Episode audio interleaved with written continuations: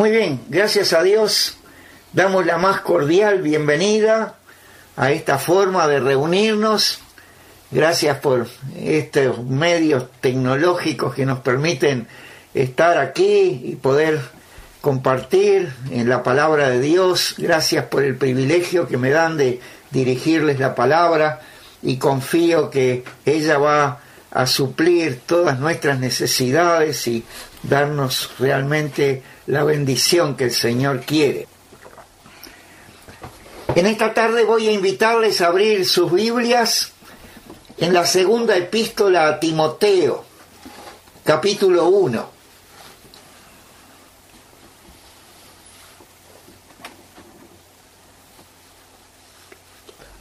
Segunda epístola de Timoteo, capítulo 1. Y vamos a leer los primeros versículos. Dice así en la palabra de Dios. Doy gracias a Dios, al cual sirvo desde mis mayores con limpia conciencia, de que sin cesar me acuerdo de ti en mis oraciones, noche y día, deseando verte al acordarme de tus lágrimas para llenarme de gozo, trayendo a la memoria la fe no fingida que hay en ti, la cual habitó primero en tu abuela Loida y en tu madre Eunice, y estoy seguro que en ti también. Por lo cual te aconsejo que avives el fuego del don de Dios que está en ti por la imposición de mis manos, porque no nos ha dado Dios espíritu de cobardía, sino de poder, de amor y de dominio propio. Por tanto, no te avergüences de dar testimonio de nuestro Señor, ni de mí, preso suyo, sino participa en las aflicciones por el Evangelio según el poder de Dios quien nos salvó y llamó con llamamiento santo, no conforme a nuestras obras, sino según el propósito suyo y la gracia que nos fue dada en Cristo Jesús antes de los tiempos de los siglos, pero que ahora ha sido manifestada por la aparición de nuestro Salvador Jesucristo, el cual quitó la muerte y sacó a luz la vida y la inmortalidad por el Evangelio.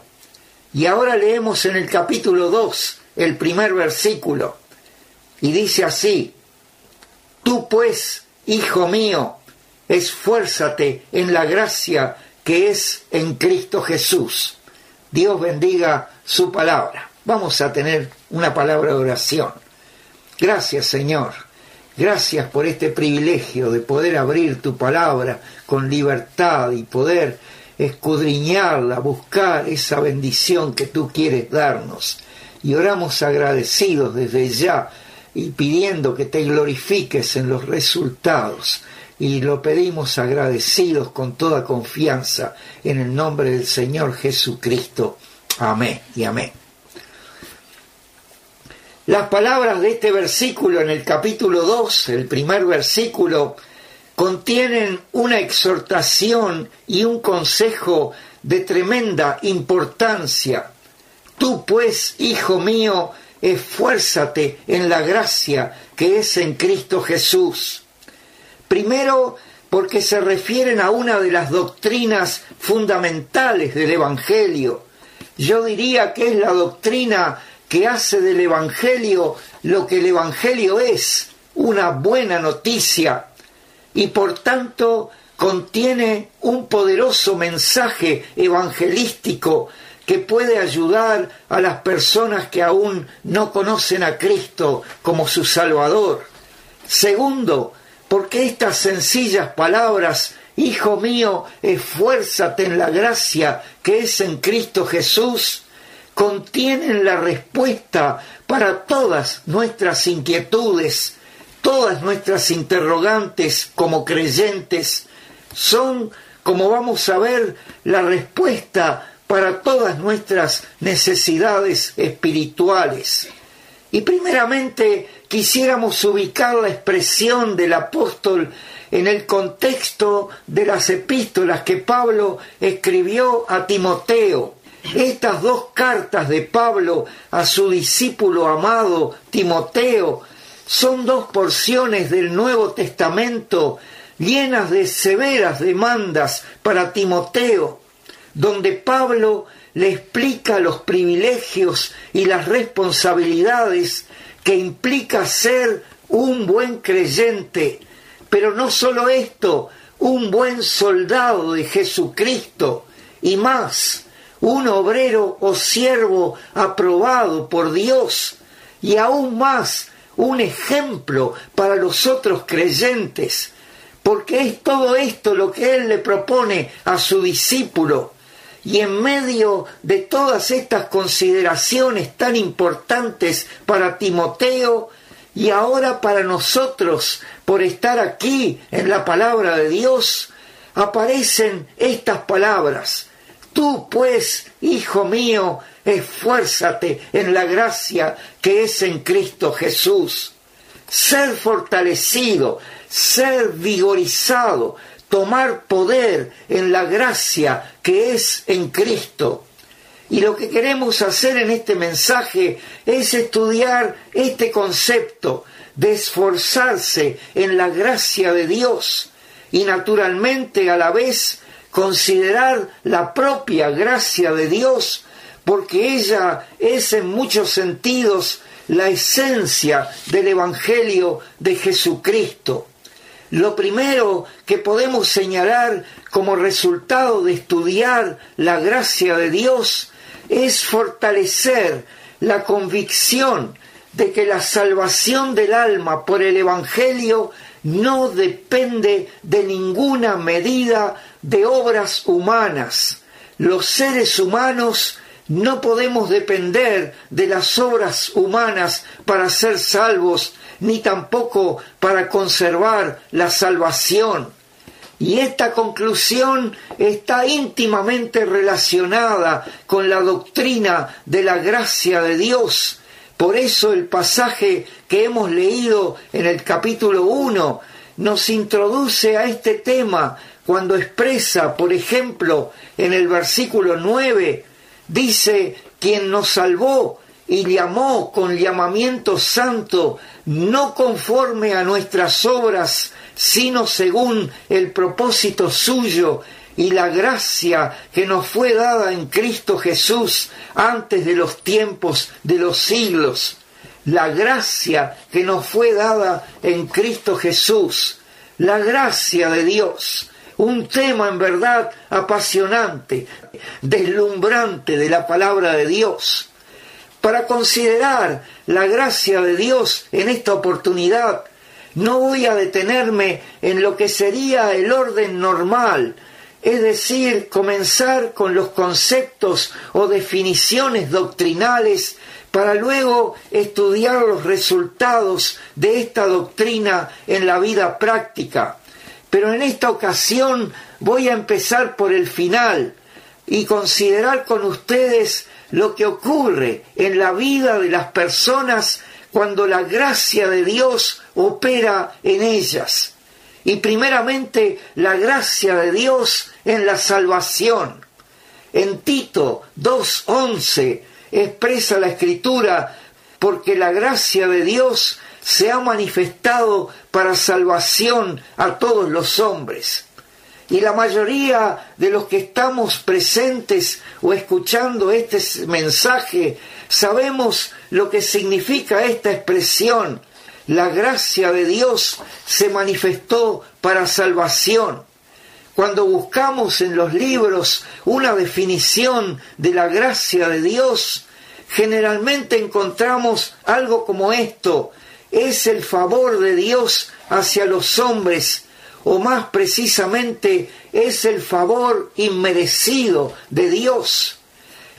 Esta disposición de bondad, de generosidad de Dios, por la cual Él se dignó mirarnos y aun viéndonos indignos pecadores, se propuso un plan para salvarnos propuso ofrecer a su propio Hijo, el Señor Jesucristo, a morir en nuestro lugar, de tal modo que al morir en la cruz, Él cargara con la paga de mis pecados y de los vuestros, nos librara del castigo eterno que merecíamos.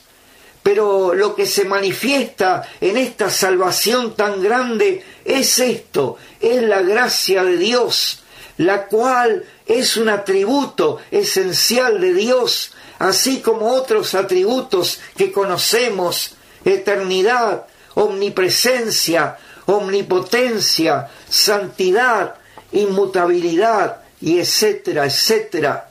La gracia de Dios consiste en esa buena disposición de Dios hacia los pecadores que se sustancia o se resuelve en salvarnos de nuestros pecados. Y aún podemos decir mucho más de esta conexión entre la gracia de Dios y el efecto de la salvación. Y es lo que nos revela el Evangelio de San Juan en su capítulo 1. El evangelista expresa desde el versículo 14, y aquel verbo fue hecho carne y habitó entre nosotros y vimos su gloria, gloria como del unigénito del Padre, lleno de gracia y de verdad.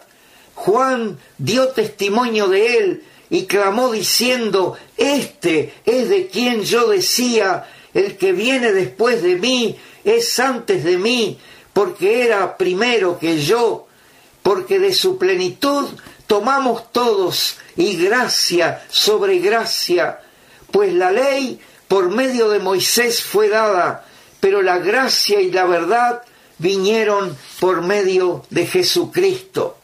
Este pasaje expresa que la gracia y la verdad vinieron por Jesucristo, o en otras palabras, es en el Señor Jesucristo cuando y dónde la gracia de Dios se manifiesta de la forma más resplandeciente.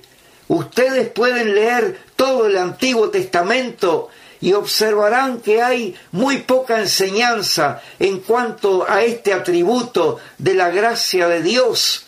Más bien sabemos que el Antiguo Testamento es una expresión de maldición, es una larga historia del fracaso humano por satisfacer las demandas de un Dios justo y santo, especialmente de parte del pueblo de Israel, el pueblo escogido por Dios, que nunca pudo igualar las demandas de Dios y consecuentemente no hizo más que merecer maldición. Pero todo esto está escrito precisamente para preparar el advenimiento de Cristo, del Señor Jesucristo, en el cual Dios, de una manera sorprendente y deslumbrante, habría de manifestar su gracia maravillosa para la salvación de los pecadores. Por eso aquella definición conceptual resulta muy pobre, muy superficial. La gracia de Dios es mucho más que el favor de Dios, es mucho más que esto. Es, por ejemplo, la propia persona del Señor Jesucristo y el hecho de que en Él, en su sacrificio por nuestros pecados, se da el lugar y la posibilidad de que Dios muestre verdaderamente su gracia hacia los pecadores. Es en Cristo donde tomamos todos de su plenitud y gracia sobre gracia. Es en Él donde recibimos el favor de Dios para nuestra alma, solamente creyendo en Cristo como nuestro Salvador personal. Es casi imposible mencionar todas las consecuencias que la manifestación de la gracia de Dios trae a la vida del ser humano en la salvación.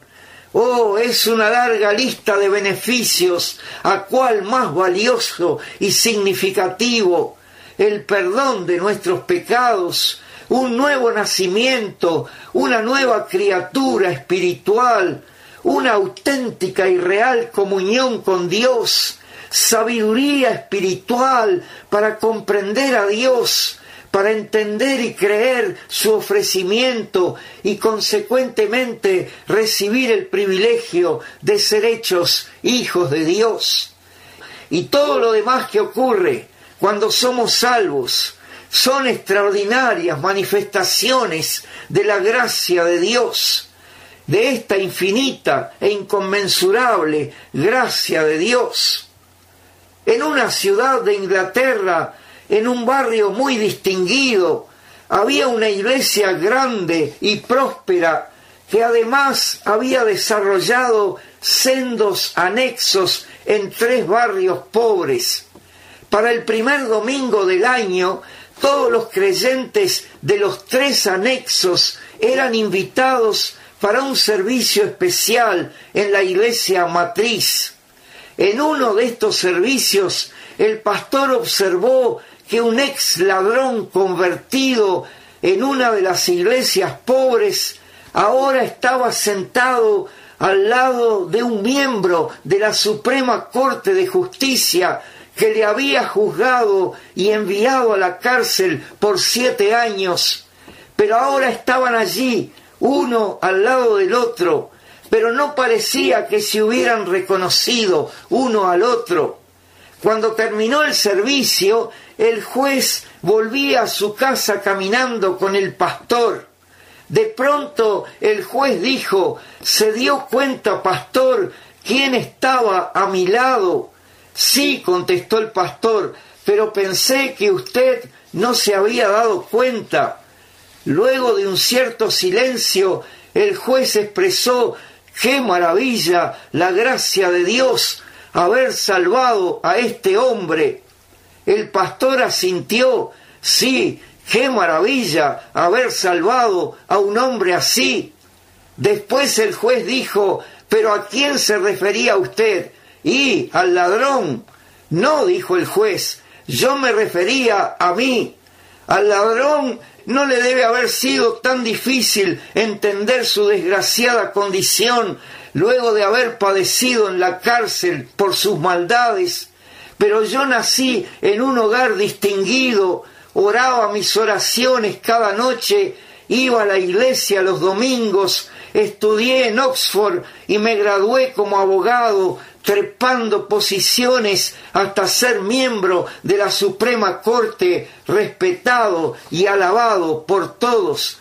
Se imagina la gracia de Dios para mostrarme, mostrarme que no era más que un miserable pecador rumbo al infierno. Pero hablando de otros resultados de la gracia de Dios, quisiera especialmente señalar uno muy importante. Se encuentra en el libro de Romanos capítulo 6 y versículo 14. Allí expresa, porque el pecado no se enseñoreará de vosotros, pues no estáis bajo la ley, sino bajo la gracia. En este versículo, y más bien en este capítulo del libro de Romanos, encontramos la descripción de muchos de los resultados de la gracia de Dios operando en la vida de los creyentes. Si ustedes observan cuidadosamente lo que este versículo expresa, se van a sorprender. Dice, porque el pecado no se enseñoreará de vosotros.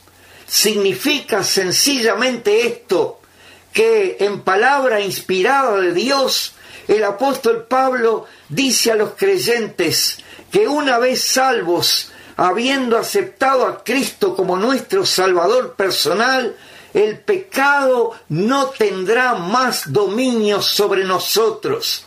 Enseñorear significa ejercer señorío, lo cual es tener dominio, ejercer autoridad que sólo puede tener un Señor.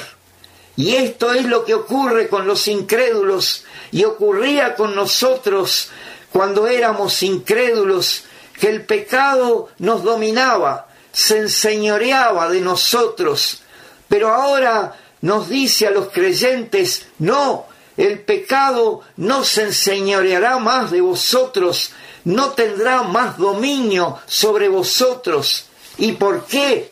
Y aquí está lo sorprendente, porque no estáis más bajo la ley, sino bajo la gracia. En otras palabras, significa sencillamente que hay algo en la gracia de Dios que permite que un creyente que está amparado en ella no esté más sujeto al pecado, antes tenga victoria sobre él. Esto es algo grandioso. Sabemos que uno de los deseos sinceros y reales de cada creyente es evitar el pecado, es verse libre de la derrota del pecado. Y para tratar de lograrlo nos esforzamos en muchas maneras, procuramos evitar la tentación, evitar el pecado en muchas formas, pero esta porción de la escritura nos dice, el pecado no tiene por qué enseñorearse de vosotros porque estáis bajo la gracia de Dios. Con razón, el apóstol Pablo le exhorta a Timoteo Tú, pues, hijo mío, esfuérzate en la gracia que es en Cristo Jesús. Este es el único fortalecimiento que verdaderamente nos conduce a la victoria. Es muy triste ver a muchos creyentes sobre los cuales el pecado se sigue enseñoreando y ahora pienso que son creyentes que no entienden o no recuerdan lo que significa estar bajo la gracia de Dios. Naturalmente, cuando nos salimos de esa posición de estar bajo la gracia, lo único que podemos hacer es volver a ponernos bajo la ley. Y es curioso que cuando confundimos el Evangelio de la gracia de Dios con una larga lista de mandamientos, de imposiciones o de pesadas reglas religiosas que uno se ve cada vez más incapacitado de cumplir, entonces no podemos tener esta victoria, este dominio sobre el pecado, el pecado seguirá enseñoreándose de nosotros. Pero cuando nos esforzamos significa adquirimos fortaleza espiritual, nos animamos, nos alentamos en la gracia de Dios que es en Cristo Jesús, cuando entendemos más y más que nuestra salvación fue y es un regalo de Dios inmerecido, totalmente inmerecido, entonces sí, el pecado no se enseñoreará más de nosotros. Ya en días del apóstol Pablo surgieron aquellos que acusaron a los creyentes de menospreciar la gravedad del pecado y exagerar sobre la bondad de Dios para perdonar a los pecadores exclusivamente por la fe como una demostración de su gracia decían, bueno, si Dios tiene tanta gracia para perdonar y perdonar al pecador, entonces uno va a pecar mucho más. Si es tan fácil obtener la gracia de Dios.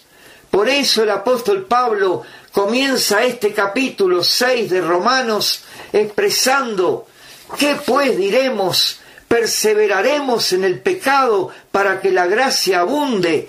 Y contesta enfáticamente en el versículo 2, en ninguna manera. Nunca la gracia de Dios va a promover el pecado. Nunca debemos suponer que la gracia de Dios va a provocar al hombre a lo malo, sino a lo bueno. Y unos versículos más adelante reitera, versículo 15, ¿qué pues? ¿Pecaremos porque no estamos bajo la ley, sino bajo la gracia, y otra vez expresa en ninguna manera. No, nunca debe ocurrir esto. En cambio, el mismo apóstol Pablo declara en el libro de Tito capítulo 2, versículo 11 y 12, porque la gracia de Dios se ha manifestado para salvación a todos los hombres, enseñándonos que, renunciando a la impiedad, y a los deseos mundanos, vivamos en este siglo sobria, justa y piadosamente. Es únicamente conocer y apreciar, valorar y aferrarnos a la gracia de Dios, lo que nos da la victoria sobre el pecado. Y también el deseo de continuar más y más en esta victoria es que el pecador que entiende y reconoce la gracia de Dios se coloca en un lugar apropiado para que Dios pueda intervenir y obrar en su vida y hacer aquello que solo Dios puede hacer, limpiarnos de nuestros pecados, crear en nosotros esa nueva criatura, esa nueva vida en Cristo y esa victoria sobre el pecado que tanto anhelamos. Cuánto deseamos que cada uno de nosotros pueda llegar a abrazar y apropiarse de este concepto tan precioso de la gracia de Dios y esforzarse solamente en la gracia de Dios que es en Cristo Jesús para tener victoria sobre el pecado. Hemos visto cómo opera la gracia de Dios, primero en la salvación del alma y luego en la lucha contra el pecado. Y ahora finalmente quisiera señalar otro aspecto donde este principio de la gracia de Dios se hace sobremanera notable, y esto es en el cumplimiento de nuestro servicio a Dios. Una buena parte del Nuevo Testamento es dedicada a mostrar el ejemplo del apóstol Pablo como siervo de Dios, como ministro del Evangelio, y revelar lo que podríamos llamar algunos secretos de su éxito, de la tremenda eficacia de su ministerio, éxito que se materializó en la realidad de alcanzar con el Evangelio gran parte de todo el mundo conocido de su época. Y hay mucho que uno puede estudiar sobre la personalidad espiritual de este extraordinario servidor de Cristo. Pero fíjense, en una de las conclusiones que él mismo saca acerca de su ministerio en Primera de Corintios 15, donde relata de la aparición del Señor luego de resucitado. Primera de Corintios 15, versículo 8 en adelante, expresa, y al último de todos, como a un abortivo, me apareció a mí, porque yo soy el más pequeño de los apóstoles, que no soy digno de ser llamado apóstol, porque perseguí a la iglesia de Dios, pero por la gracia de Dios soy lo que soy, y su gracia no ha sido en vano para conmigo, antes he trabajado más que todos ellos, pero no yo, sino la gracia de Dios conmigo. El apóstol Pablo tenía este concepto de sí mismo. Yo soy el más pequeño de los apóstoles, el más humilde o el que menos merecía ser llamado apóstol por causa de haber perseguido la iglesia de Jesucristo. Y no solo esto, una y otra vez en los diversos testimonios de su salvación expresa cómo él reconocía que no tenía ningún mérito para venir a ser nada menos que el gran apóstol Pablo. Pero aquí expresa claramente, es por la gracia de Dios que soy lo que soy.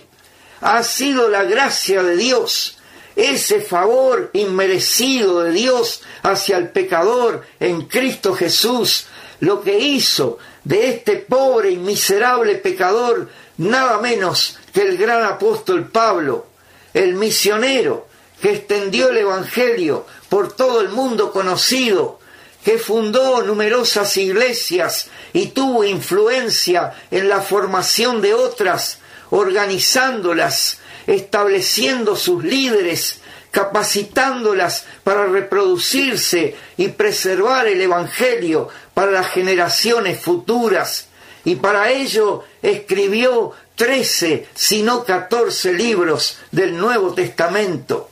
Es la gracia de Dios la que obra maravillas en nuestro servicio a Dios. Es la obra de Dios en la vida de los hombres, la manifestación de su gracia, lo que redarguye al pecador de sus pecados, le muestra y convence de su pecado, le presenta a Cristo como su único Salvador, le provee y despierta la fe salvadora, y finalmente cuando uno cree, acepta a Cristo, le hace nacer de nuevo, le convierte en un hijo de Dios y luego en un siervo de Jesucristo para llevar a cabo aquellas buenas obras que Dios preparó de antemano para que anduviésemos en ellas. Con razón, cuando el apóstol Pablo le escribe su última carta a su amado discípulo Timoteo, le exhorta con todo deseo y gran entusiasmo, tú pues, hijo mío, esfuérzate en la gracia que es en Cristo Jesús. Dios bendiga su palabra. Gracias Señor. Gracias una vez más por tu palabra. Cuánto te alabamos por tenerla, por poder escudriñarla y conocerla, entenderla más y más. Oramos que la bendigas en nuestros corazones, pueda traer mucho fruto que te glorifique. Y oramos agradecidos y con toda confianza en el nombre del Señor Jesucristo. Amén y amén. Gracias.